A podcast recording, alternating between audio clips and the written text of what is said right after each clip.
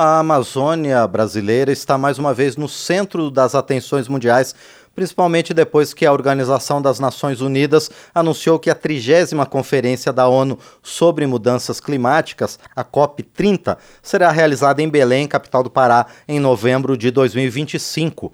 O foco dessa conferência promete ser o chamado combustível do futuro, o hidrogênio verde, um tipo de energia totalmente limpa com zero emissão de carbono. O Brasil tem potencial para ser o maior produtor e exportador de hidrogênio verde do mundo. Pensando nisso, integrantes da Comissão Especial da Transição Energética da Câmara participam hoje de uma mesa redonda na capital para paraense. O presidente da comissão, o deputado Arnaldo Jardim, do Cidadania de São Paulo, está lá em Belém e vai conversar conosco agora aqui no painel eletrônico. Deputado Arnaldo Jardim, bom dia, obrigado por estar aqui no painel eletrônico. Bom dia, Márcio, bom dia a toda a equipe da Rádio Câmara, todas as nossas redes sociais da Câmara dos Deputados uma grande expectativa. Daqui a pouco, às 9 horas, na Assembleia Legislativa aqui do estado do Pará, começa a reunião nossa da Comissão do Hidrogênio, da Comissão da Transição Energética. Para todos recordarem, março é uma comissão que foi constituída pelo presidente Arthur Lira, que eu tenho a honra de presidi-la, que tem, entre outros parlamentares, por exemplo, a participação do deputado Raimundo Santos, aqui do Pará, Sim. que é quem coordena esse evento de hoje, nós teremos neste evento a participação dos setores mais importantes, desde o Exército Nacional, que tem uma jurisdição sobre a Amazônia, o, o seu responsável pelo setor de meio ambiente do Exército estará aqui conosco, as universidades federais estarão aqui conosco, a Federação da Indústria também, e você mencionou o potencial de exportação do nosso hidrogênio, estará aqui também o prefeito de Barcarena. Barcarena é o grande porto exportador do estado do Pará, que próximo de Belém, antiga Vila do Conde, como era chamada, Barcarena é um, um porto que se qualifica muito, ao lado de outros do nosso país, como é o caso de Pecém e Suape, no Nordeste, como é o caso de Portos também, na nossa região Sudeste, como uma vertente de industrialização barra exportação de hidrogênio. E se essa conversa já era importante, Márcio, o que aconteceu na última quinta-feira, quando o governo federal enviou um novo projeto de lei, que agora começa a tramitar essa semana na Câmara dos Deputados, o PL que versa sobre combustível do futuro, isso ficou ainda mais importante, né? Porque nesse PL, várias modificações nesse sentido de sustentabilidade da matriz energética, da matriz de combustíveis, são definidas também. E, deputado Arnaldo Jardim, é, eu só quero lembrar o senhor também que a gente também, a partir de agora, está na TV Câmara também. O painel eletrônico está na Rádio Câmara, no, nas redes sociais e também na TV Câmara, deputado. Bom, eh, deputado Arnaldo Jardim, quais são as vantagens competitivas do Brasil na obtenção dessa energia verde, do combustível verde? Bem, primeiro nós já temos, eu até estou na onda de aqueles que estão propondo que, ao invés de nós falarmos no Brasil em transição energética, falemos de transformação energética.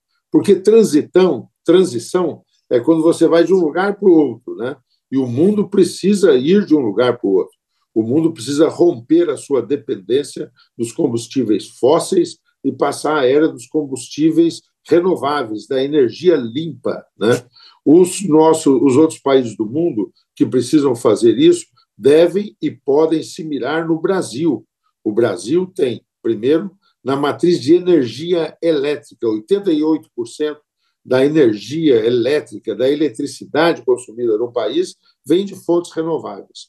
No mundo não há, dos grandes países ou países desenvolvidos, não há nenhum paralelo nesse sentido todos têm um percentual muito menor da energia renovável. Por isso que eles precisam transitar.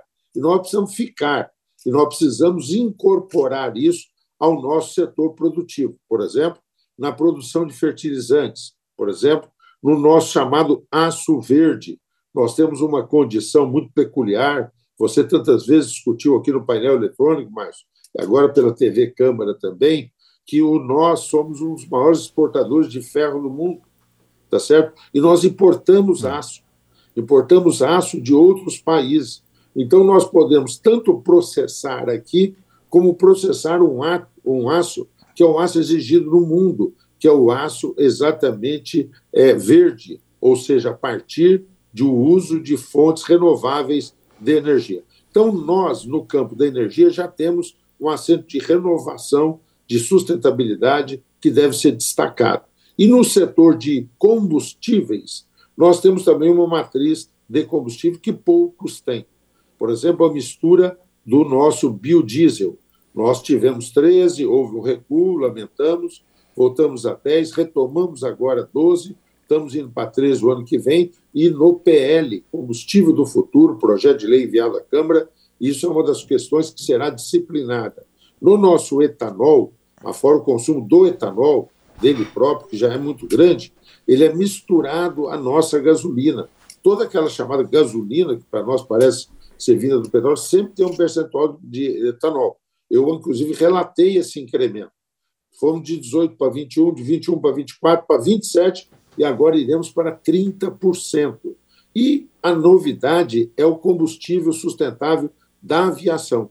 É uma exigência no mundo todo, o Brasil a ela se soma, para que esses aviões todos que vão no nosso país de um lado para o outro, ou que conectam o Brasil a outros países, possam passar a ter uma modificação gradual do seu combustível para ter um assento de sustentabilidade. Exigência internacional e o chamado SAF, pode ser produzido a partir do nosso etanol. E isso também está integrado no PL do combustível do futuro. Então, o Brasil tem vantagens competitivas, comparativas. O Brasil tem uma abundância de fontes hoje de energia renovável, com destaque da energia eólica, com destaque da energia solar, e nós temos que retomar também a nossa energia da biomassa. Isso dá para o Brasil um grau que todas as consultorias internacionais, Pricewaterhouse, McKinsey, indicam que no Brasil será feito o, o hidrogênio de menor intensidade de carbono, mais índice, menor índice, menor pegada de carbono e, por outro lado, também mais barato, pela abundância das fontes renováveis. Agora, deputado Arnaldo Jardim, o senhor citou essa questão do diesel verde, né? Essa é uma das novas fontes de energia que tem se expandido no mundo todo, ao, longo, ao, ao lado, por exemplo, dos combustíveis sintéticos e outros. O, o, Brasil já detém essa tecnologia, deputado? Detemos sim. E há um esforço de pesquisa muito importante que deve ser prestigiado. Uma das normas que nós temos discutido é apostar muito na questão da inovação. Nós temos isso com relação ao diesel verde, combustíveis sintéticos.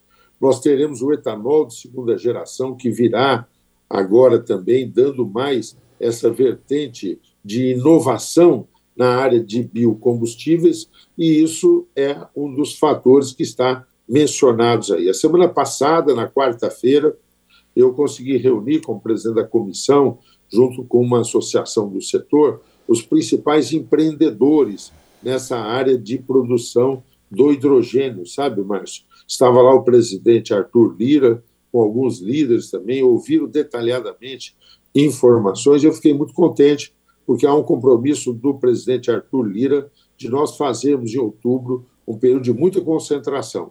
Nós queremos definir os marcos do mercado de carbono, avançar na análise do PL de combustível do futuro e apresentaremos também uma proposta no sentido de termos um marco regulatório para a produção do hidrogênio de baixa intensidade de carbono no nosso país. Deputado Arnaldo Jardim, na outra oportunidade que a gente conversou sobre isso, o senhor falava sobre a recolocação do Brasil frente ao cenário internacional, justamente por conta desse nosso pioneirismo nessa área. É, às vezes a população acha que essa discussão é muito etérea, que não alcança a sociedade, mas ao contrário, né? o Brasil só tem a ganhar com o investimento nessas áreas, não?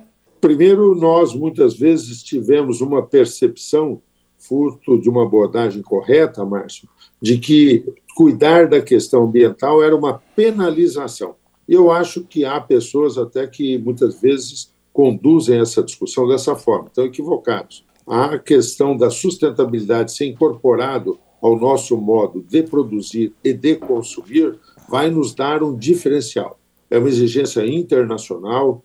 Hoje, nesta semana, a semana será muito importante. O presidente da Câmara está lá em Nova York, o presidente do Senado também irá, o presidente da República lá está, ministros importantes, por exemplo, o ministro da Economia anunciou, o ministro Haddad, nós temos dialogado com ele, com sua equipe, porque ele está em busca de investimento de fundos que priorizam esses investimentos na área da sustentabilidade. Então, há um afluxo de recursos para isso, e o Brasil, que já tem uma legislação ambiental muito rigorosa, sem paralelo no mundo, o Brasil que tem práticas que deve delas se orgulhar, o Brasil, ao invés de ser algoz ambiental, como muitas vezes foi apresentado ao mundo, eu não tenho dúvida de que o Brasil poderá ser vanguarda dessa nova economia, a economia verde, a economia de baixo carbono.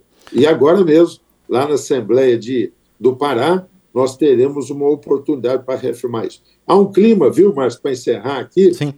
Há um clima de muito entusiasmo. Eu cheguei ontem à noite, conversei com bastante gente aqui, o deputado Raimundo me acompanhou, me deu essa satisfação, e todos se preparando para a COP30, né? já desde já, porque o Brasil, que já é hoje foco de atenções, será o palco o palco desse debate exatamente daqui a pouco, em 2030, e nós teremos nisso uma oportunidade de consolidar essa liderança, eu não tenho dúvida disso. Perfeito, nós conversamos então com o deputado Arnaldo Jardim, do Cidadania de São Paulo, ele que preside aqui na Câmara dos Deputados a Comissão Especial da Transição de Energia. E o colegiado, ao lado de outros colegiados aqui da Câmara, está realizando um evento na Assembleia Legislativa do Pará, justamente para debater a produção de hidrogênio verde e outras fontes renováveis de energia. Deputado Arnaldo Jardim, mais uma vez, então, quero agradecer por sua presença aqui no painel eletrônico. Transmita também um abraço ao deputado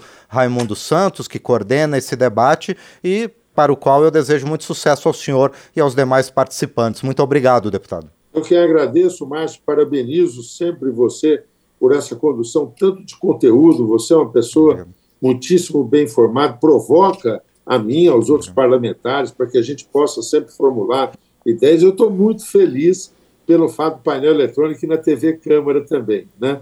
Um espaço como vocês têm garantido, de tanta qualidade, que passa por aqui os principais debates do país. Muito importante que essa divulgação seja ainda maior, o que garante maior participação e, portanto, maior qualidade do trabalho que tentamos desenvolver. Sucesso, parabéns a toda a equipe. Um grande abraço, Márcio. Obrigado. Obrigado, deputado Arnaldo Jardim. Obrigado também pelas palavras gentis. O nosso trabalho é fruto de duas coisas, deputado: do trabalho dos parlamentares, que a gente simplesmente repercute, e de todo o trabalho que está por trás da gente, de toda a equipe da Rádio Câmara e da TV Câmara. Muito obrigado mais uma vez, deputado Arnaldo Jardim. Então, agradecemos ao deputado Arnaldo Jardim, do Cidadania de São Paulo, conosco aqui no painel eletrônico.